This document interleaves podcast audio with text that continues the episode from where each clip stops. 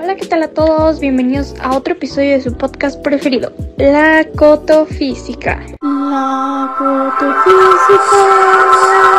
Bienvenidos a otro episodio de La Cotofísica. Sabemos que nos extrañaron con nuestros chistes incoherentes y nuestras grandes explicaciones sobre temas de la física, pero aquí estamos de nuevo. Así es amigos, estamos de vuelta y esta vez con temas muy interesantes, iniciando con motores eléctricos y también voltaje, corrientes, resistencia, magnetismo, ley de introducción de Faraday y transformaciones de energía.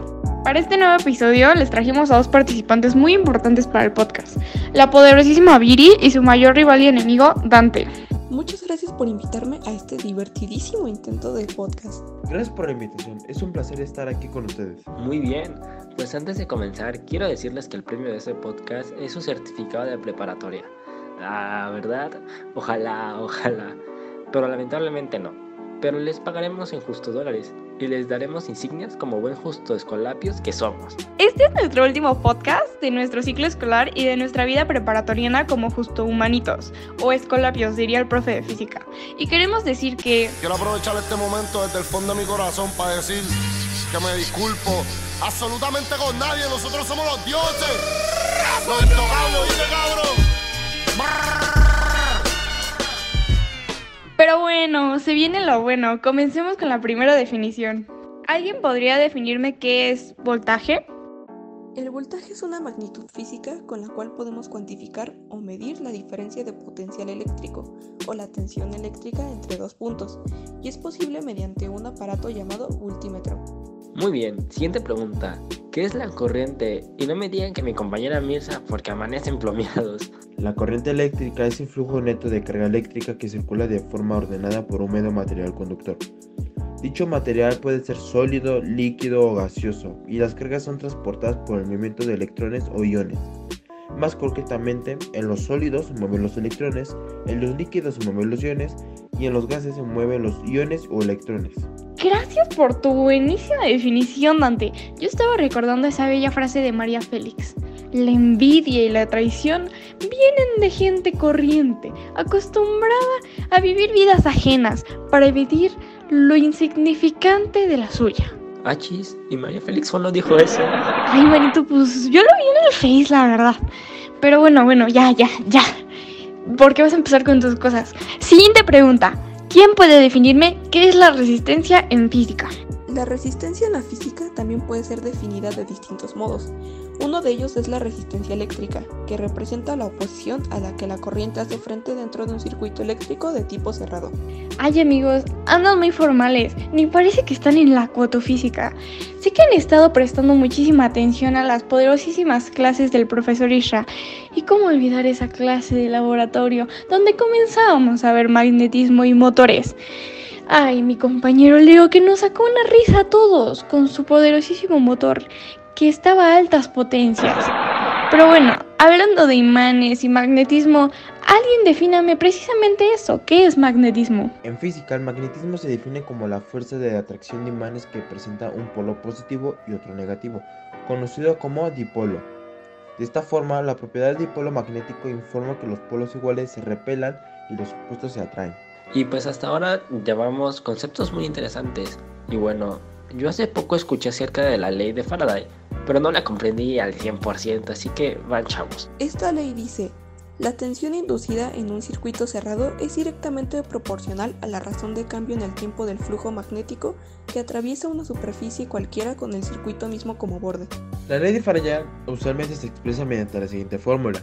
F, paréntesis la letra griega lipso, es igual a D con la letra griega Phi sobre dt, donde F o la, o la letra griega elipso representa la fuerza electromotriz inducida, la tensión, y D, DO sobre dt es la tasa de variación temporal del flujo magnético.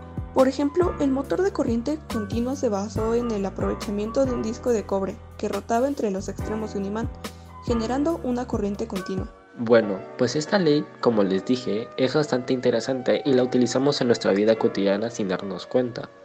Ahora usted mismo, señor Dante, nos acaba de decir que se pasa de la energía magnética a darnos algo como un generador de corriente alterna. Así que podría explicarnos por favor cómo es esto de las transformaciones de energía. Creo que sí, para eso estamos en este podcast.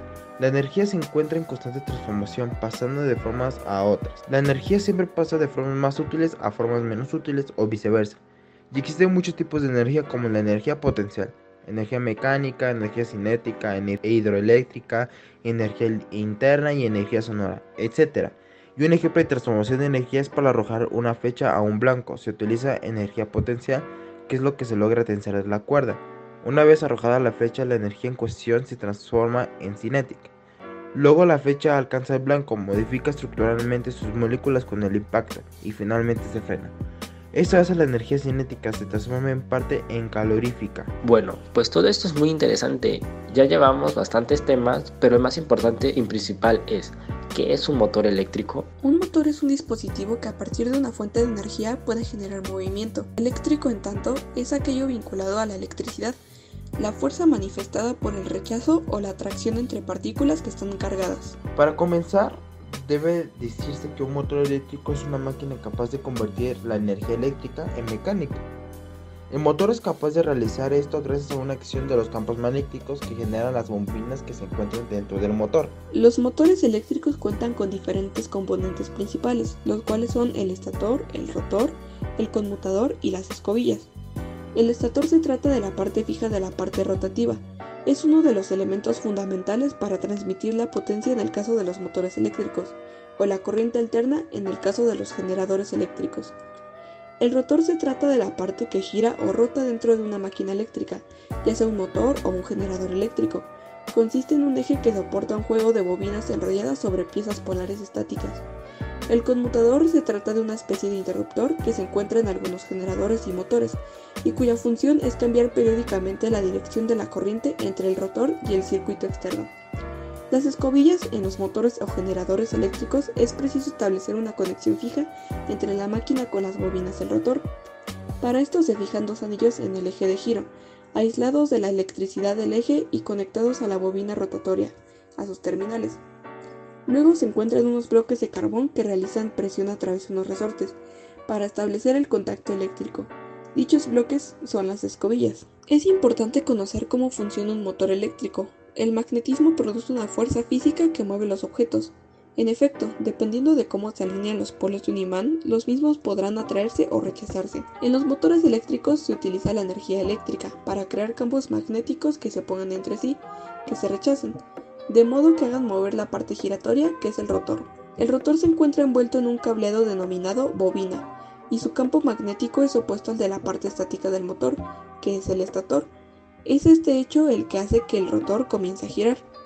Pero cuando los polos se alineen, sucede que el motor se detendría, para evitar esto y que el motor continúe girando es necesario invertir la polaridad del electroimán, de lo cual se ocupa el alternador. Así la mayoría de los motores eléctricos funcionan con corriente alterna, AC. La constante alternación y reversión de las polaridades positivas y negativas provoca que el motor continúe girando. Wow, pues muchas gracias por toda esta información y por ser nuestros invitados. Vinieron aquí y nos demostraron que han aprendido mucho durante este año. Gracias por compartir tantas experiencias como equipo. Gracias al profesor Israel por compartir sus conocimientos y a nuestros compañeros de otras estaciones de podcast por ayudarnos a ser mejores. Esperamos hayan disfrutado este año lleno de videos creativos y podcasts graciosos pero científicos. Como conclusión acerca de los motores eléctricos, pues realmente todos los subtemas que vimos están en nuestras vidas sin darnos cuenta. Lo vemos a lo largo de nuestro día y en nuestra vida cotidiana y son más importantes de lo que creemos. Y hace unos minutos no tenían ni idea. Pero bueno. Gracias por ayudarnos a nosotros y al público que nos escucha a conocer un poco más acerca de lo que son motores eléctricos y toda la ciencia que hay detrás de ellos. Igual quiero agradecerles por compartir sus conocimientos, pero también por pasar un buen rato con nosotros a lo largo de todo este año. Esto es todo amiguitos. Hasta la próxima.